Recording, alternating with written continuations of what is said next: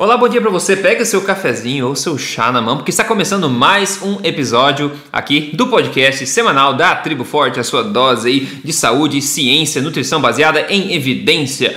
Hoje a gente vai falar sobre carne. A gente vai falar sobre impacto de comida processada. Né? Tem um estudo bacana para mencionar para vocês sobre isso. Vai mostrar sobre a relação da gordura na dieta, saúde emagrecimento. Né? E vai ecoar um trabalho brasileiro nesse sentido.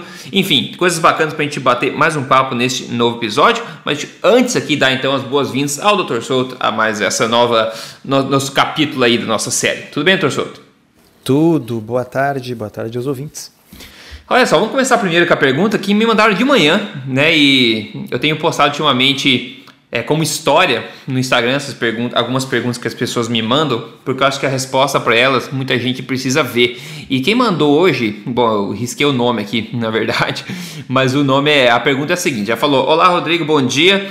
Eu estava seguindo alimentação forte, principalmente no almoço, onde aumentei minha ingestão de carne e me sentia mais saciada. Porém, eu passei por uma médica que falou que as carnes fazem muito mal, que contém vermes, e eu queria saber a sua opinião sobre isso. Muito obrigado Desculpa. desde já. Eu... Desculpa terrível. Daí eu respondi o seguinte, doutor Souto, antes de você dar a tua opinião, tá? Eu respondi que a minha opinião é que essa médica parece ser, enfim, você pode medir suas palavras, mas não vou medir as minhas, não.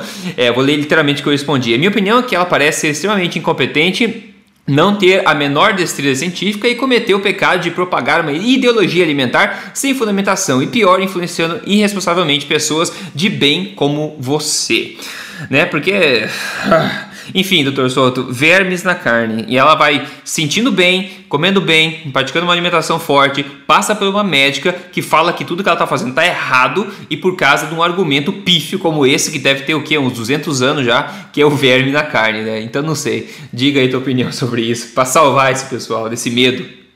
Eu acho que a nossa ouvinte poderia ajudar essa médica sugerindo para ela que troque o lugar onde ela compra a sua carne, porque se ela está comprando uma carne com é. vermes, é, tem que chamar a vigilância sanitária. Tá concordo, certo? concordo.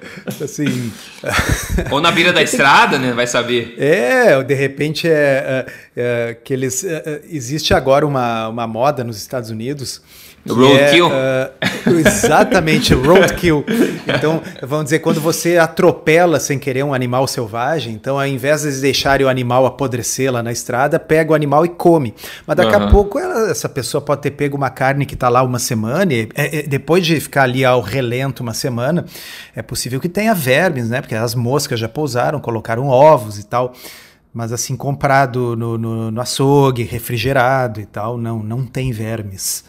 Uh, se a pessoa quiser pegar vermes, a forma ideal de fazer isso é com salada mal lavada. É, isso que eu ia dizer. É muito mais chance comer verme com salada do que com carne. É, então assim, porque salada é um negócio que, enfim, cresce no chão, na terra, na terra, no chão, ali onde é adubado assim com esterco, né? Uhum. Então, uh, tudo bem, não, isso não é um argumento para não comer salada, tá, pessoal? Quem quiser, claro. lava a sua saladinha, tá? Uh, mas e, é, falando sério, isso é um comentário que agora eu estou falando para vocês, assim, em termos médicos, assim, a forma de se pegar vermes é comendo vegetais mal lavados. Uhum. Então, assim, sim, o, o, Rodrigo acertou na mosca. Isso é uma questão ideológica. A pessoa vai usar qualquer argumento para fazer com que a pessoa não coma carne, porque ela tem essa religião aí que não, não permite comer carne, uh, e de modo que. Uh, uh, usa-se a questão de que os fins justificam os meios, né? Uhum. Então, já que o objetivo desta médica é que a pessoa não coma carne por motivos religiosos, né? Uh, qualquer meio é válido, mesmo mentir. É. Né? Uhum. Então é incrível. E aí vem esse detalhe: puxa vida, ela estava se sentindo bem, né? Ela estava saciada. Sim. Um, um, saiu um, um, um, artiguinho bem interessante na NPR. NPR é a, é, é a, rádio pública dos Estados Unidos. Sempre tem uns artigos bem interessantes. Uhum. E é um artigo uh, no qual Uh, eles estão falando da evolução humana. Isso, isso não é novidade, mas eu achei o artigo muito bem escrito. Sim. E eles relembram uh, o fato de que o, há 2,3 milhões de anos, né, os nossos antepassados começaram então a ter uma expansão do tamanho do cérebro, a modificação dos seus dentes e a diminuição do tamanho do intestino. Uhum. Né? O que, que aconteceu? Eles pararam de passar até 12 horas do seu dia, basicamente mastigando alimentos nutricionalmente pobres, pobres em calorias e pobres em nutrientes, basicamente comendo folhas, né? E eles começaram a transicionar para uma alimentação baseada em carne. Né? Uhum. Né? E, e, um detalhe que esse eu não sabia, nunca tinha lido isso, uh, que existe um, um, um, parentesco filogenético muito próximo entre. Uh, uh, eu me lembrei da história por causa dos vermes. O né? tapeworm, né? Em, é. Exato, entre os vermes que o ser humano tem e os vermes que os cães selvagens e as hienas têm. Uhum. Tá? E por que isso, né? Porque, na realidade, uh, nós dividimos saliva com esses bichos, porque, porque tanto as hienas e os cães selvagens, como os nossos antepassados, estavam lá uh, comendo as mesmas carcaças na África. Né? Então, o ser humano começou comendo carne não como caçador, mas provavelmente como um scavenger, né? como Isso. aquele que, que vai lá recolher o resto é da carcaça que é que o leão deixou e tal.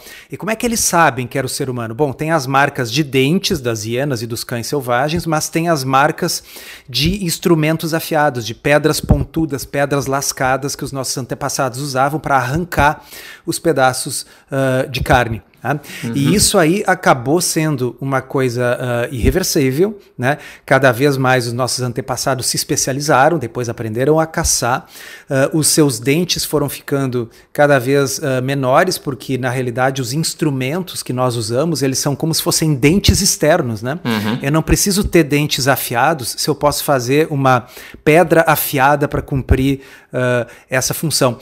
E o intestino, isso é uma coisa bem interessante. O cara que mais escreveu bem sobre isso é o Richard Wrangham, né? escreve uh, uhum. W-R-A-N-G-H-A-N, se não me engano. Uh, ele tem um livro que está traduzido para o português, em o original, se não me engano, é Catching Fire. Né? Uhum. Em português eu, acho, eu não me lembro se é Pegando Fogo ou algo assim, tá? Mas é um livro no qual ele explica que o intestino ele é uma das coisas que consome muita energia no corpo, ou seja, o processo digestivo que a gente usa para extrair nutrientes e energia, paradoxalmente, o processo digestivo também gasta muita energia. Uhum. Tá? E se você é um herbívoro, como eram os primatas antes do ser humano, você tem que ter um intestino gigante para conseguir digerir toda aquela matéria de planta. Né? Uhum. Uh, isso significa que tem que passar a maior parte do tempo comendo, tem que comer um volume muito grande para simplesmente empatar o gasto energético. E um corpo só não consegue sustentar um intestino gigante e um cérebro gigante. Tem é, essa afirmação é bem legal. É. Tem que escolher. Tá? Então, uh, o ser humano conseguiu resolver, do ponto de vista evolutivo, essa situação, tornando-se um carnívoro e cozinhando os alimentos. Tá? Uhum. Tá? Com o domínio do fogo, se não me engano, uh, há, há 400 mil anos atrás, né? aí realmente nós começamos a extrair uma quantidade bem maior de calorias dos alimentos e esses alimentos ficam fáceis de digerir depois de cozidos. E para isso, no, no, nós, graças a isso, nós conseguimos encolher muito o tamanho do nosso intestino. E com o intestino menor, o corpo pode ter condições, do ponto de vista energético, de sustentar um cérebro grande. Exato. Né? Olha só. Então, uh, esse cérebro grande ele pode ser usado ou ele pode não ser usado. Por exemplo, é. essa profissional né, que disse é. que a carne tem vermes tem simplesmente uma massa cinzenta consumindo calorias dentro da sua cabeça, mas assim, é um, é um ciclo fútil, né? Consome calorias e só gera calor. Ideia que é bom não gera nenhuma. Não, e com certeza está usando bem mais o intestino do que nós. né? a, nesse artigo também tem um dado muito legal, eu achei sensacional, que diz que uh, o, o cérebro, grama por grama, consome 20 vezes mais energia do que os músculos. É. Né? É. Então, mais uma vez, no caso dessa profissional que atendeu essa ouvinte aí, é, é um ciclo fútil, né? Está consumindo isso para gerar calor. Exa exatamente, de 20 a 25% aí das calorias do corpo são gastas pelo cérebro todo dia. Vai ver, tem gente que está tá se achando incomodado por ter uma cabeça pesada com cérebro grande e está se tornando vegano para tentar diminuir. E funciona, viu? Porque tem até estudo mostrando, pessoal, diminui o tamanho do cérebro. Quem tem dúvida, vai no YouTube, coloca lá veganismo, é, emagrecer de vez, o veganismo, Rodrigo, já falei disso, já mostrei evidência inclusive dessa questão aí, ok? Então é isso, né? A gente demorou tantos milhares, centenas de milhares de anos para aprender uma coisa que hoje, por causa de ideologia, a gente tem que reverter toda essa evolução. Tá é, dada assim, a mensagem, ó, né?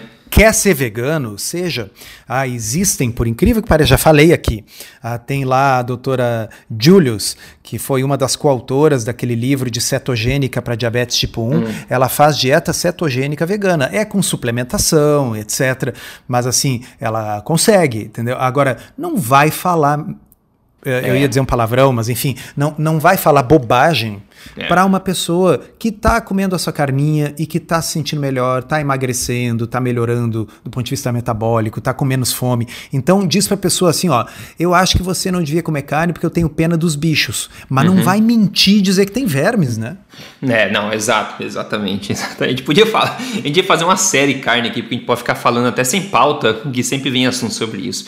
Sempre vem. Vamos, vamos pular para o próximo aqui, que pessoal é um estudo bem legal que saiu bem recentemente agora do Kevin Hall. O título dele é uma dietas ultraprocessadas causam o excesso de ingestão de calorias e ganho de peso. É um, um ensaio clínico randomizado feito inpatient, quer dizer, feito em uma clínica em ambiente fechado. E é o seguinte que aconteceu: é, eles pegaram 20 adultos de peso estável e estudaram essa galera internadas na clínica, ou seja, o pessoal ficou dentro da clínica, sem ir para casa, dentro da clínica, ambiente totalmente controlado, tá? E ao receber, eles passaram a receber aleatoriamente dois tipos de dieta, uma não processada e uma outra ultraprocessada. Porém, ambas com a mesma quantidade de proteínas, carboidratos, gordura, fibras, açúcares e calorias. Eles foram instruídos a comer ad libitum, né? A comer quanto eles quisessem desses alimentos. Ou seja, né? Se satisfazer com a, com a dieta à medida que eles queriam. Comer pouco, comer muito, como eles quisessem. Depois eles mediram tudo isso aí. Eles iriam seguir uma, uma das duas dietas por duas semanas e depois a outra dieta na sequência para medir. E a ordem que isso acontecia, né, uma dieta antes da outra, foi aleatória nesse grupo aí para ficar as coisas mais justas. Aí eu fui dar uma olhada no, no conteúdo suplementar e tem lá os exemplos e fotos, inclusive, da alimentação dos. É, das refeições de cada uma dessas dietas. Então, vou dar um exemplo para vocês aqui de um dia típico da dieta ultraprocessada, vocês chamaram, ok? Então, café da manhã, cereal, é, leite integral, muffin e margarina, tá? É um café aí, mas é um café que você vê, você, você vê, não é não de longe para ver o pessoal comendo cereal com leite de manhã, um muffzinho, né? Pode ser um croissant ao invés do muff, alguma coisa, e uma margarina para passar no pão. Isso é comum. Então essa foi o, o café da manhã da dieta ultraprocessada. No almoço dessa dieta foi o seguinte: ravioli recheado com carne, queijo parmesão, pão branco, margarina de novo, limonada light e cookies de aveia, ok? Em sobremesa. Esse foi o almoço aí, uma, macarrão que tinha pelo menos uma carne no meio, tinha um queijinho e tudo mais. Na janta dessa dieta ultraprocessada, eles colocaram o quê? Um bife, molho, é, purê de batatas, margarina, milho, limonada light e um Nesquik low fat de sobremesa. Que não é, na verdade, daria para ser muito pior essa janta do que um bife purê de batata, né? Tá, tudo bem que é. tem margarina e tal, né? Mas o Nesquik Mas o eu achei engraçado. O Nesfit, é, é, o Nesfit foi engraçado. É, o Nesquik, Nesquik. É, Nesquik, é, é, aquele, aquele de morango, né? É aquele que a gente tomava na, na infância, assim, sabe? Isso, rosa. E daí, durante o... Então essas foram as três refeições. Durante o dia, eles deixaram um, uma variedade de snacks, né, de lanches disponível para essas pessoas comerem quanto elas quiserem. E dentre eles tinha batata chips assada, ou seja, não é aquela deep fried, né? Não é frita, então tem bem menos gordura, bem menos calorias, digamos assim. Amendoim, é, bolacha tipo cracker, né? Aquela cracker e também um molho de maçã que você pode colocar nessa, nessa bolacha cracker. Ótimo, essa foi a dieta é, ultraprocessada que podia ter sido muito pior, mas enfim. Agora, os mesmos exemplos da dieta não processada do outro grupo, café da manhã. Iogurte grego com morango, banana, nozes e azeite de oliva. Eu achei isso estranho, essa questão do azeite de oliva com iogurte, mas tudo bem, é isso que eles falaram lá. Iogurte grego, então, com é, nozes e banana e morango. E depois umas fatias de maçã também. Ok, pode ver que não tem nada de low carb nisso, né? Mas tudo bem. Almoço: salada de espinafre com peito de frango, fatias de maçã, bulgur, que é tipo uma quinoa da vida, um grão, né? sementes de girassol, e uvas, e para temperar vinagrete com azeite, né? Uma salada lá básica. Lembrando que tudo isso é equalizado em calorias e macronutrientes entre as duas dietas, ok? Jantar: bife, arroz com pimentões, brócolis no vapor, uma salada simples, fatias de laranja e nozes pecan. E de snacks, durante o dia, eles deixavam laranjas, maçãs, uvas passa e também amêndoas e nozes para as pessoas consumirem em, em caso elas estivessem é, com fome. Vamos lá, o grupo que consumiu a dieta ultraprocessada, pessoal, ingeriu em média estonteantes 500 calorias a mais por dia do que o grupo que consumiu a dieta não processada. Sem contar que esse grupo que consumiu, consumia ultraprocessada também ganhou peso equivalente ao excesso dessas calorias. E o segundo grupo da não processada perdeu. O excesso de calorias veio de carboidratos principalmente, enquanto a ingestão de proteína se manteve igual nos dois grupos. A gente tende a falar isso né, sempre aqui, que a proteína basicamente se autorregula. E existem estudos parecidos também em ratos, né, que quanto mais processada a dieta, mais eles comem e mais peso eles ganham, independente do conteúdo da dieta em si. Então, novamente, relembrando, tudo foi equalizado, é, macronutrientes, fibras, açúcar, tudo equalizado, só foi que mudou o que? A qualidade dos alimentos. A composição foi a mesma. E, os, e o pessoal foi é, instruído a comer espontaneamente de acordo com a vontade. E mesmo assim, então, no o bottom line aqui, a conclusão é que o grupo que comeu comidas processadas acabou comendo 500 calorias a mais por dia de alimentos do que o outro grupo também, né? É, enfim, nada de novidade, doutor Souto, mas só por ter sido um estudo extremamente bem controlado, inpatient, né, e equalizado em questão de macronutrientes e composição, a gente tem uma prova aí bem clara do ensaio clínico randomizado dizendo que a mero processamento e qualidade dos alimentos aí tem um impacto crucial no futuro da saúde e boa forma das pessoas. Né? A gente fala tanto de estudo mal feito que é gostoso poder falar de um estudo bem feito. É mesmo. Né? Então, assim, esse estudo foi espetacular. Uh, uh, fale o que fale do Kevin Hall, Kevin Hall vive se batendo com os autores low carb, ele, ele não é um sujeito que defenda a abordagem low carb, mas o fato é que o cara é um baita cientista. Tá? E, e, e, e, os estudos deles são, em geral, muito bem controlados, muito bem desenhados. E esse aí não, não, não é exceção. Então, uh, ele. Uh, porque muitas das vezes as coisas são, uh, se confundem, né? Então, um estudo, por exemplo, vai ter mais alimentos processados. A maioria dos alimentos processados é carboidrato, né? Açúcar e farinha. Aí o que, que acontece? O pessoal critica, sim, mas essa é, um, é uma dieta que tem pouca proteína. Então as uhum. pessoas ficam menos saciadas porque tem pouca proteína. Então ele fez questão que a quantidade de proteína nas dietas oferecidas fosse a mesma. Uh, ele fez todo o controle, né? E, e, e, então, basicamente, a diferença entre os grupos era somente o grau de processamento. Outra coisa também, como você deixou bem claro, nenhum dos grupos era low carb. Os dois grupos tinham uma proporção razoável de, uh, de carboidratos. Os dois grupos não tinham muita gordura, quer dizer, era uma dieta mais ou menos como a dieta que a, as diretrizes convencionais recomendam, uma dieta com mais carboidrato carboidrato, só que num grupo era carboidrato lixo e no outro grupo eram carboidratos de, de qualidade maior. Uh, quem desenvolveu essa classificação, essa ideia de processados, uh, ultraprocessados versus min, uh, não processados ou minimamente processados, que se chama o sistema NOVA, N-O-V-A, N-O-V-A. É um brasileiro, tá? Hum. É um brasileiro, professor Carlos Monteiro, da USP. Tá? Uh, e o nosso guia alimentar brasileiro utiliza isso, né? Desde 2014, o guia alimentar brasileiro usa o conceito uhum. de que o que importa é escolher alimentos minimamente processados ou não processados. Então, esse estudo do Kevin Hall, na realidade, está uh, ah, dando um importante suporte científico a essa ideia genial do Dr. Monteiro. Sim. Né? Uh, porque até então. Uh, ela cá entre nós era uma ideia, era uma hipótese. Uhum. Né? A gente já tinha evidência indireta, evidência observacional, evidência epidemiológica. Pessoas que consomem alimentos mais processados tendem a ter mais obesidade, mais síndrome metabólica, mais diabetes. Né? Mas aí a, a, seta da causalidade poderia ser diferente, por que não? Né? Poderia ser o seguinte: pessoas uh, que uh, têm menos uh, acesso a alimentos de qualidade, têm um nível socioeconômico mais baixo, acabam adoecendo, mas o, os alimentos processados são mais baratos. Talvez fosse um marcador de pobreza, entendeu? Uh, mas não. Esse estudo agora é um ensaio clínico randomizado. Uhum. Todas essas variáveis aí estão fora. A uhum. única diferença era alimentos processados ou minimamente processados uh, comparados, randomizados, e é uma diferença louca, 500 calorias por é dia. É muita coisa. É muita coisa. Tá? É muita coisa. Então, uh, agora tem um detalhe também que está contido nesse estudo que vale uma bela reflexão. Sabe quanto a mais custou a dieta das pessoas que fizeram uma dieta de alimentos não tão processados? Quanto? Custou 40% a mais. Uhum. Tá? Então, uh, isso não precisa necessariamente ser assim. Tá certo? Mas da forma como o, o sistema alimentar está desenhado nos dias é. de hoje, né? infelizmente, sim, os alimentos processados acabam sendo bem mais baratos.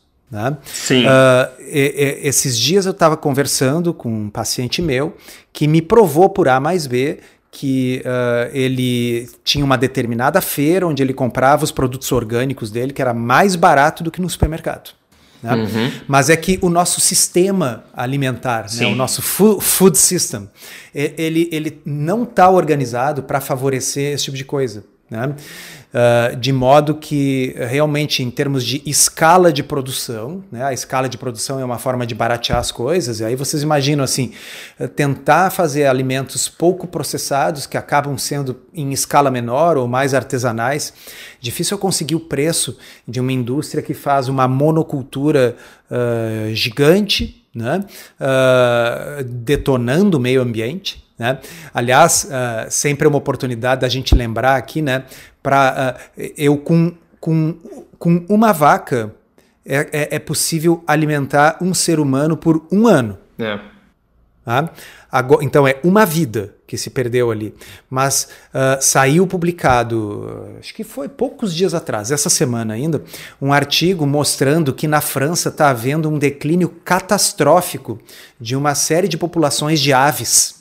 Tá? Uhum. E o pessoal descobriu que o problema é o seguinte: é que as grandes extensões de monocultura, graças ao uso de pesticidas, estão tá? uh, dizimando Uh, os insetos que servem de alimentos para essas aves. Ah, é, tá? Então, assim, onde você tem uma criação extensiva de gado, a pecuária, a, a, o gado comendo capim, tá certo? Que é a forma que o gado é feito para ser criado, ali a biodiversidade aflora. Tá? Ali o que tem de, de, de, de, de animais selvagens convivendo junto, e pássaros e insetos. Agora, a monocultura, ela é um desastre ecológico. Totalmente. Então, vamos ver se a gente entende assim. Eu preciso uh, dizimar um, um, ecossistema e matar milhares e milhares de animais para produzir a monocultura que vai permitir ao vegetariano achar que o que ele está comendo não matou nenhum animal. Exato, exato. Né? Exatamente. Então, são coisas que a gente tem que refletir. Quer dizer, a, a ecologia é uma coisa complexa, né? Mexer nesse sistema uhum. uh, é uma uhum. coisa que tem resultados muitas vezes imprevisíveis. Quando eu li a manchete daquele estudo, eu pensei, nossa, é o, o, o, o veneno está matando os pássaros. Não, é, o veneno estava matando os insetos, só que os insetos são os alimentos uhum. dos pássaros. Né? Aí daqui a pouco o que, que acontece? Começa a declinar essa população de pássaros e quem sabe outros insetos que não são pragas da lavoura, mas que são pragas humanas, como uhum. mosquitos, por exemplo, uhum. vão começar a proliferar porque não tem o pássaro para comer o mosquito. Né? E, e, então, ecologia é um negócio bem complexo. É interligado, tá? tudo é interligado. É, quem, quem, quem já viu uma, uma fazenda de pecuária sabe. Então, ali as vaquinhas, aí a vaquinha tem o carrapato nas costas, vai lá o passarinho pousa em cima da vaca e come o carrapato, e, e, e aí a vaca uh, evacua e aquele cocozinho no solo serve de adubo. Também ali uh, os insetos vão colocar ovos, e, e, existe toda uma biodiversidade, e tudo isso está sequestrando carbono atmosférico e botando uhum. no solo, né? É, é, isso é chamado natureza. Isso é chamado natureza. Assim, por incrível que pareça, a natureza que sempre teve herbívoros uhum. tá? uh, nunca precisou do ser humano uh, ah, para funcionar bem e gerar solo. né? E ter uma camada de solo fértil e tal. O que, é, o que acaba com o solo fértil e libera carbono na atmosfera, repito, é importante bater uhum. nessa tecla toda semana. Não uhum. é o pum da vaca. Tá? O pum da vaca, ele vai para a atmosfera, a grama pega aquilo, junto com o sol, faz fotossíntese e transforma em mais grama, que por sua vez gera mais vaca e é um sistema maravilhoso movido à energia solar. Isso. Tá? O problema é eu pegar o carbono que está sequestrado há 200 milhões de anos nas profundezas da Terra, petróleo, né? Vou tirar e vou usar isso para fazer monocultura industrial, para fazer o tofu do sujeito que acha que esse tofu vai salvar o planeta. É, né? é, vai salvar ao nem mesmo, ele. exato. Ao mesmo tempo, criando a monocultura, que é a coisa mais próxima de um deserto ecológico que exato. existe, né? destruindo a vida de milhões de animais para poder ter a ilusão do sujeito que mora na cidade e não tem noção de que aquilo que ele está comendo não carrega a morte de outros seres. É, é. muito bem, muito bem dito. Como eu falei, a gente pode só falar sobre esses assuntos, a gente sempre acaba voltando para a mesma coisa, que é essa loucura dessa ideologia alimentar Mas então, moderna. Vo voltando, né, o estudo do Kevin Hall, eu acho que ele é sensacional, ele, uh, ele dá suporte científico extremamente forte para as diretrizes brasileiras e eu acho que ele vem uh, também a, a, a, se casar bem com aquele estudo que nós comentamos vários meses atrás, que chama Diet Fits. Uhum. Né? Para relembrar a memória do pessoal era aquele uh, estudo conduzido pelo Gardner, da Universidade da Califórnia, que foi um ensaio clínico randomizado, uh, no qual eles fizeram um grupo low carb e um grupo low fat, mas os dois grupos ele fez um esforço tremendo para que as dietas fossem de alta qualidade, ou minimamente processadas. Sim. E quando foi feito assim, quase não teve diferença entre os grupos. Tá? Uhum. Então, uh, bem verdade que há críticas naquele estudo. O, o, o, o grupo só foi low fat, low carb mesmo nas primeiras oito semanas, e o estudo durou um ano, se não me engano. E depois das primeiras oito semanas, todo mundo, o grupo low fat podia comer mais gordura e o low carb podia é. comer mais carboidrato até a quantidade que eles achassem confortáveis, de modo que acabou sendo a comparação de um braço não muito low carb com outro não muito low fat e ambos com boa qualidade. O fato é que houve perda de peso no nos dois grupos, né? mostrando que uh, talvez o, o, principal para em nível populacional, né? se eu estou falando assim para a população em geral, não estou falando para gente doente, para a população em geral, sim, evitar alimentos processados e ultraprocessados já é 80% do caminho. Agora, se nós estivermos falando de obesidade, síndrome metabólica, diabetes, resistência à insulina, bom, aí não tem para ninguém, né, pessoal? Aí é low carb. E quem disse que low carb é o mais estudado e o que tem melhor resultado glicêmico nessas situações não é o Polesso, não é o Soto, é a Associação Americana do Diabetes, nas diretrizes mais recentes de 2019. É, é isso aí, é isso aí. É muito, muito bom. Ah, e sobre aquela questão do, do custo, mesmo se você não fizer sua pesquisa e acabar tendo que gastar 40% mais numa dieta para te deixar saudável em forma pelo resto da vida, ao invés de comer ração, você tem que pensar, parar um pouco, parar de reclamar e ver onde é que você consegue cortar né, excesso de supérfluo que você está gastando no seu dia a dia para poder é, talvez priorizar, elencar melhor suas prioridades no caso, né? alimentação acho é, que é uma das é, principais e, e coisas. remédio custa caro também, né? Muito caro. E não Insulina só custa caro também para as pessoas, para o governo, para todo mundo. É. Então, é isso aí, pessoal. Caso de sucesso de hoje, as pessoas se transformando, como sempre, né? Ela falou: Meu nome é Rosana Celaro, eu tenho 50 anos e quero compartilhar meu resultado e do meu filho, de 22 anos, do desafio 30 dias. Eu perdi 6 quilos e 6 centímetros de cintura e meu filho 7,4 e 6 centímetros de cintura. Muito feliz com o resultado, empolgada para a segunda fase. Veja só, o pessoal fala, ah, Rodrigo, você não entende, eu estou com 50, 60 anos, o emagrecimento não é igual. Nesse caso, ela fez o emagrecimento, o, o desafio 30 dias, junto com o filho de 22 anos. Ela perdeu 6, o filho perdeu 7,4 e ambos perderam 6 centímetros de cintura fazendo o que tem que ser feito. Então, idade não é desculpa. Esses 30, 30 dias, desafio de 30 dias, é como eu sempre falo, a primeira fase do programa Código Emagrecer de Vez, que são três fases no total. Se você quer seguir, quer ver como é que funciona, entra aí código emagrecerdevez.com.br, ok? Toda semana eu trago um caso de sucesso aqui para motivar as pessoas e mostrar que sim, é possível se renovar, viver em forma e saudável, independente da idade, quando se faz as coisas certas, né? Baseado em evidência. Ok. Muito bom. Muito bueno. Ah, ah, tá. Eu quero compartilhar aqui um trabalho de conclusão de curso de pós-graduação de nutrição da USP da nutricionista Marta Nicole. Ela nos contactou é, um tempo atrás dizendo que queria que esse trabalho de conclusão dela é, ganhasse uma atenção e, e, também dizendo que ela não conseguiu publicar ele, esse trabalho em lugar nenhum por ir justamente é, no caminho oposto da norma atual, né, dessa corrente aí que a gente sempre, da, de ideologia que a gente tem falado ultimamente. O trabalho dela, para você entender, foi uma revisão da literatura em relação ao consumo de gorduras na dieta, né, a relação de gorduras com saúde e perda de peso.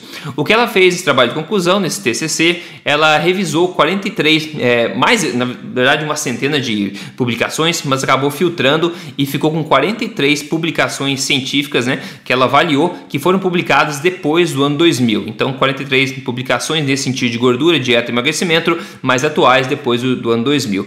A conclusão do trabalho foi a seguinte: eu vou ler aqui ips literis aqui. É, os resultados dessa pesquisa demonstram que a intervenção padrão preconizada de redução no consumo alimentar de gordura não refletem maiores ganhos para a saúde ou para a redução de peso.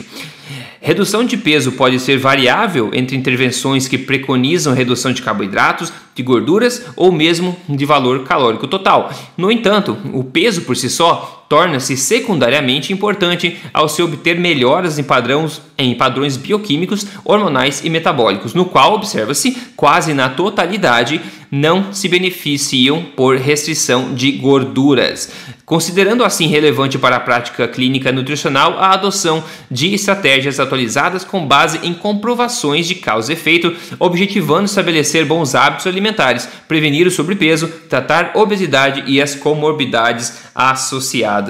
Essa última frase eu gostei bastante, né? Considerando, considerando-se relevante, né, para a prática clínica nutricional, né, os nutricionistas do dia a dia, né, a adoção de estratégias atualizadas com base em comprovações de causa e efeito. Se não é isso, o que que eles estão fazendo, né? É, que é essas coisas esotéricas, não, né? Ciência. E isso tem que escrever no trabalho para ficar evidente, né? E eu quero só parabéns então para Marta por esse trabalho que ela fez. É, está aqui ecoando isso aqui, né? E quem quiser entrar em contato com ela pode entrar no Instagram. O Instagram dela é é nutri ponto Marta Nicole com dois L's, ok? Nutri.marta Nicole com dois L's. Então deixa eu parabéns para elas aí. Nada que seja uma novidade na questão de, de gordura para quem está ouvindo aqui, né? O Dr. Sutton já fala isso desde o primeiro episódio, mas é mais uma vez é, mostrando, né? Em um trabalho nacional, mostrando que a literatura simplesmente não reflete essa, esse dogma da baixa gordura. Primeira, primeira coisa, né? Parabéns, Marta, viu? A gente disse que ia falar e tá falando do teu trabalho.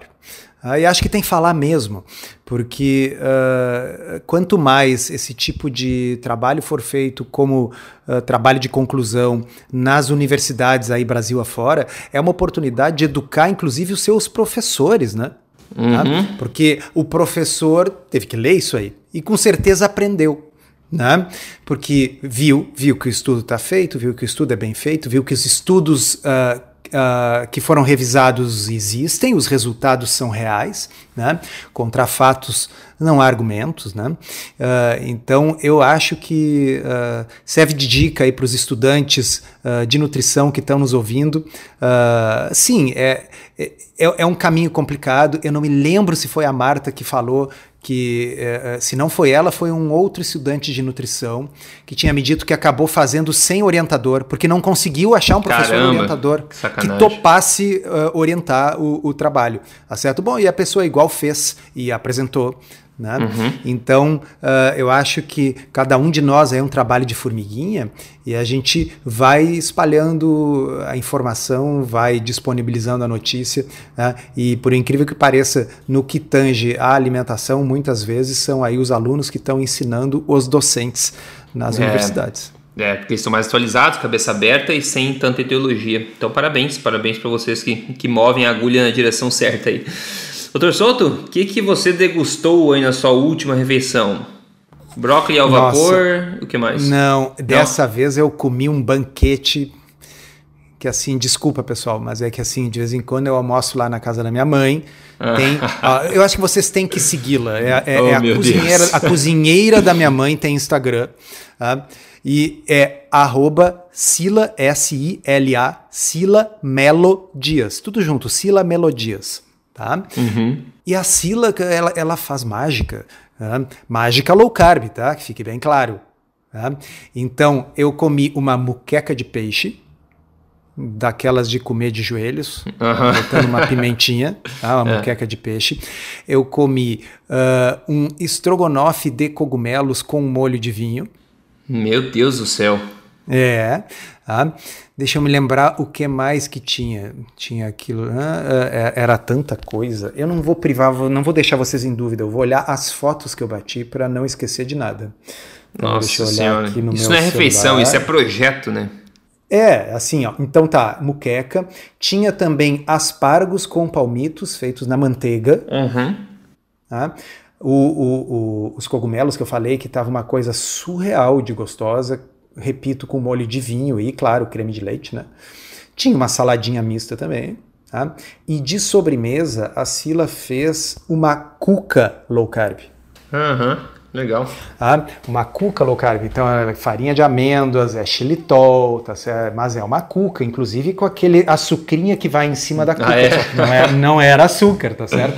Ah, Quem quiser, entra lá no Instagram da Cília e pergunta como é que ela fez aquele negócio. Eu sei que envolveu farinha de amêndoas, xilitol, manteiga e colocar aquilo um tempo X a uma temperatura Y para produzir os grãozinhos da cuca. Meu Deus do céu.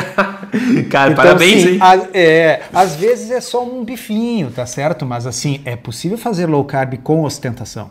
É. com certeza é possível, com certeza. Bom, é para quem, para quem não tem a, a Sila, né, para para fazer esse banquete, eu fiz um grill só um, um baita de um, de um bife, um queijo de sobremesa, muito simples, muito minimalista muito essencialista, eu diria. Bom, é basicamente isso, pessoal. Tem para quem quer dedicar muito tempo na cozinha, você pode se tornar um chefe gourmet, é, praticando é, low carb, se quiser, ou você pode ser um cara totalmente preguiçoso, como eu normalmente sou durante a semana, pelo menos, e fazer uma coisa muito rápida e se nutrir completamente, né? Porque a gente sabe o que funciona. Alimentação forte na cabeça, hashtag aí, pessoal. Maravilha, é isso, a gente vai fechando aqui hoje. Siga a gente no Instagram lá, siga lá, Rodrigo Polesso 2 s tudo junto. E siga também o JC Solto e também a ablc.org.br. Então você se conecte aí a essa turma, você sempre acaba achando mais gente que está conectado a esse movimento positivo e todos nós vamos movendo para frente, né? Seguindo cada vez mais saudáveis e mais fortes. E assim a gente influencia outras pessoas, sendo exemplo de mudança. Doutor Souto, obrigado então pela atenção. É, semana que vem a gente está aqui de novo para mais um papo. Obrigado, obrigado e até a próxima semana.